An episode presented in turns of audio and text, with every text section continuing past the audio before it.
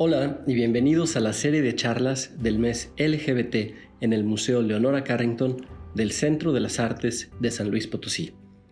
Esta charla forma parte del ciclo que estaremos presentando a lo largo del mes, abordando la relación entre las artes y la comunidad LGBT. Hoy el tema es la representación del género y de la sexualidad en la obra de Leonora Carrington. Vamos a acercarnos a un cuadro de Leonora un autorretrato pintado alrededor de 1937, titulado La Posada del Caballo del Alba. Es un cuadro que pintó cuando la artista tenía unos 20 años de edad. Leonora nació en el norte de Inglaterra. Era hija de un exitoso hombre de negocios y una madre católica. Eran conservadores en sus expectativas de lo que debía ser una señorita y esperaban que su hija se casara bien, es decir, pensaban que lo mejor para ella sería educarse como una dama con buenos modales y encontrarse un esposo aristócrata. Leonora, sin embargo, nunca estuvo de acuerdo. De niña le incomodaba que la trataran de forma distinta a sus hermanos.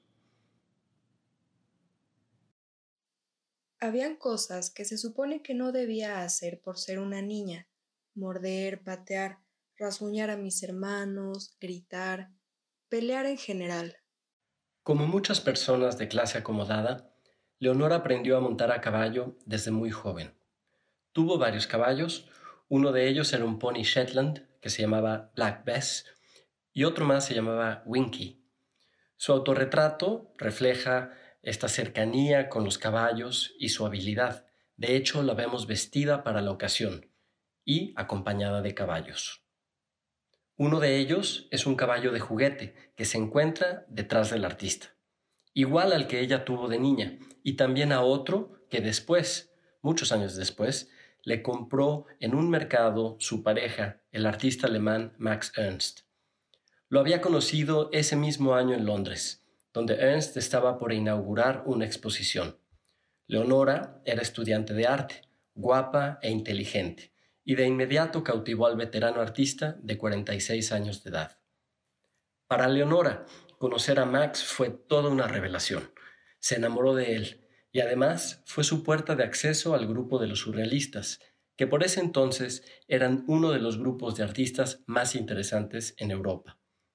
Leonora se identificó con ellos porque les interesaba liberar las fuerzas reprimidas de la mente y también liberarse de las convenciones sociales. Leonora quien a lo largo de su vida se había opuesto a las expectativas de sus padres, no podía más que coincidir con ellos.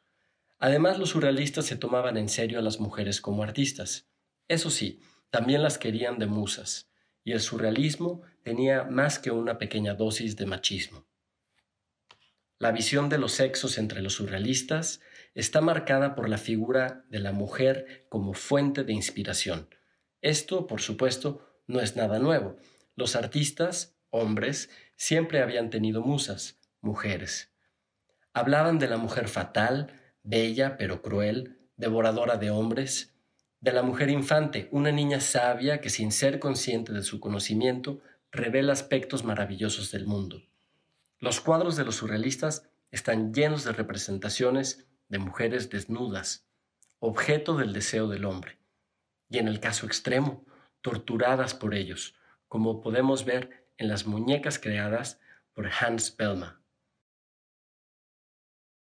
Las mujeres que se unieron al surrealismo eran personas fuertes, independientes, y no aceptaron estos estereotipos, ni la idea de ser simplemente objetos del deseo de los hombres.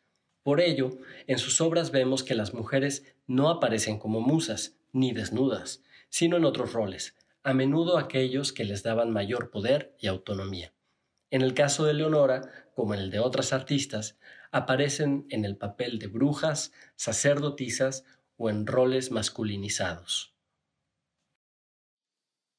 Yo, por ejemplo, vengo de un pueblo, Lancaster, donde quemaron a las brujas. Estoy segura que no fueron quemadas por su condición de brujas, porque nadie ha visto una, sino por razones políticas y por venganza.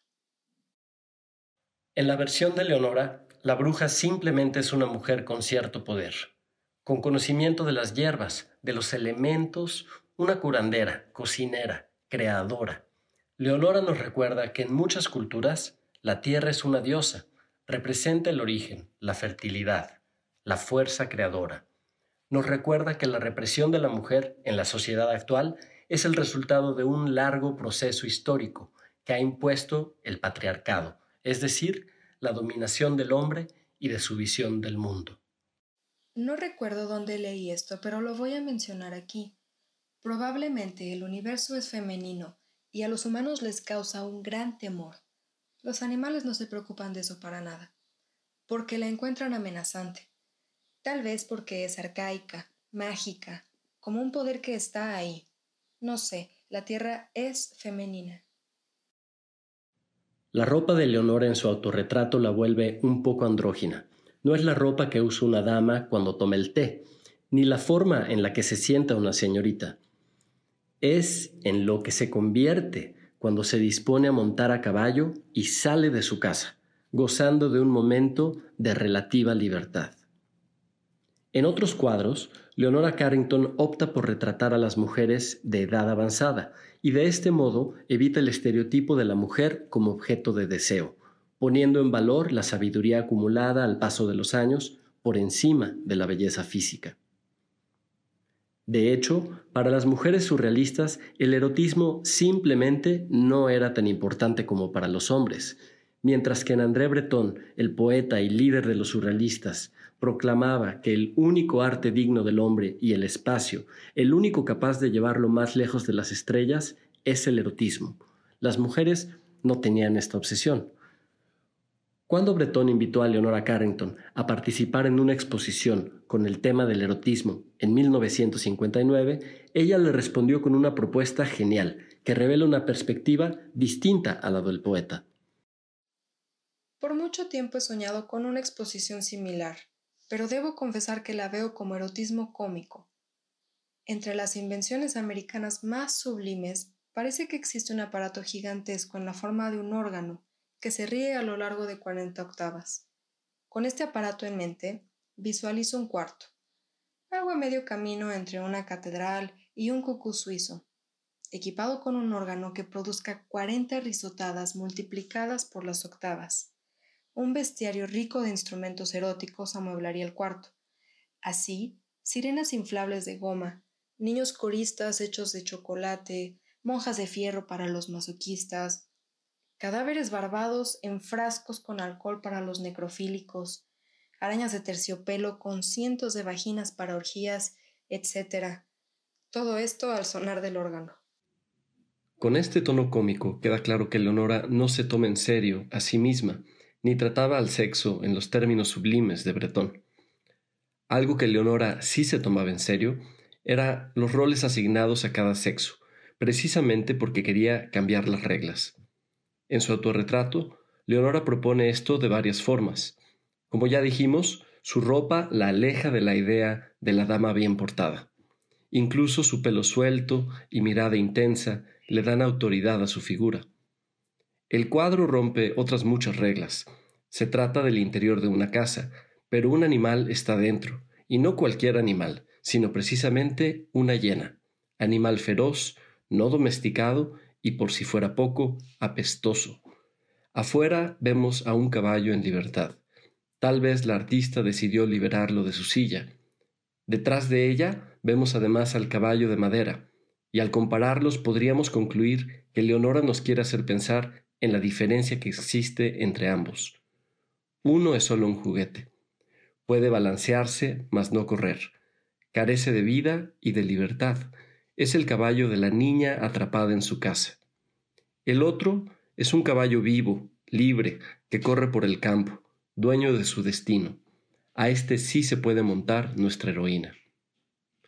El caballo es un animal que encontramos una y otra vez en las obras y en los cuentos de Leonora Carrington.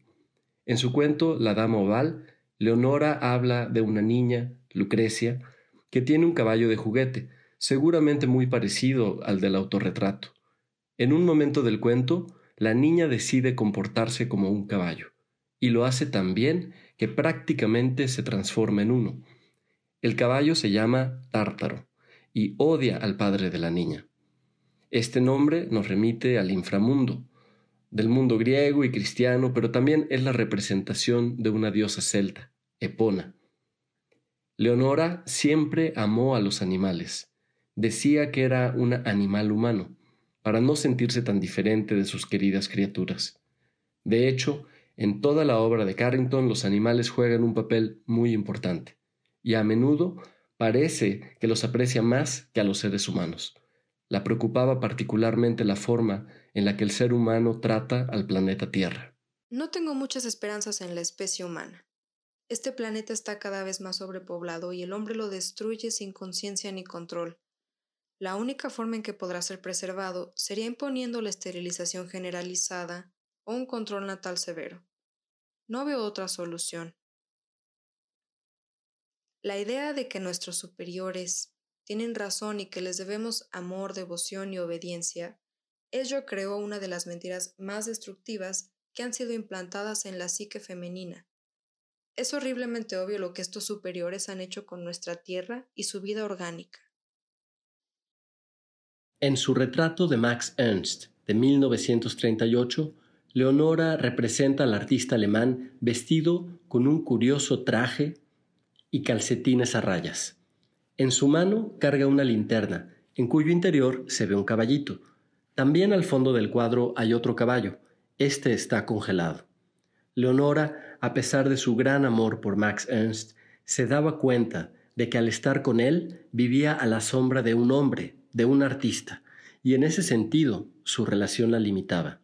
Los caballos del cuadro son alter egos del artista sintiéndose atrapada. No es sorprendente entonces que no se quedara con Max Ernst. En la sociedad victoriana de la época, el cuadro del pintor Fuseli, La pesadilla, era muy famoso, y en este vemos a un caballo representando fuerzas oscuras, incontrolables, deseos y violencia. En el psicoanálisis, el caballo es símbolo de los deseos incontrolados, lo oscuro y lo irracional. Algo de esto es válido también para los caballos de Leonora. Si fuera caballo, ella podría relinchar, escapar de su casa a galope. El caballo, como podemos ver, reúne una multiplicidad de significados en la obra de Leonora. Antes de terminar, no quiero olvidarme de la hiena, esa bestia apestosa. Bueno, Leonora no la ve así, o más bien le gusta que apeste. En uno de sus cuentos titulado La debutante, una niña se vuelve amiga de una hiena, a la que conoce en sus frecuentes visitas al zoológico, y se convierten en las mejores amigas.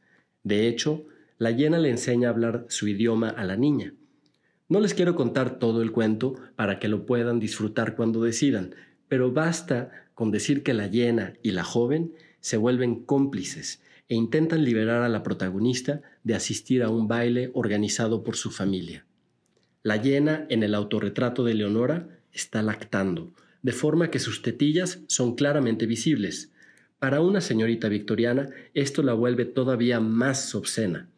Busca impactar y ser algo asqueroso, ofensivo para las personas en general.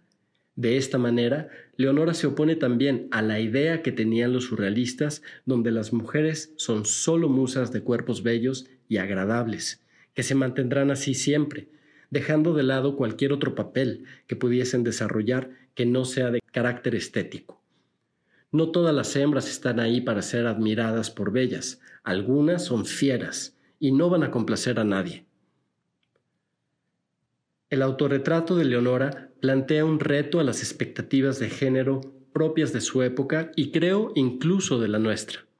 La mujer, parece decir Leonora, puede ser lo que ella quiera y no se va a conformar con el rol que le asignen, no se someterá a estereotipos. Puede parecer menos femenina si se requiere, lo que importa es asegurar su libertad de acción. Espero que hayas disfrutado de este video. Para escuchar otros, te invitamos a seguirnos en las redes del museo en Facebook, Instagram y en nuestro canal de videos. Muchas gracias.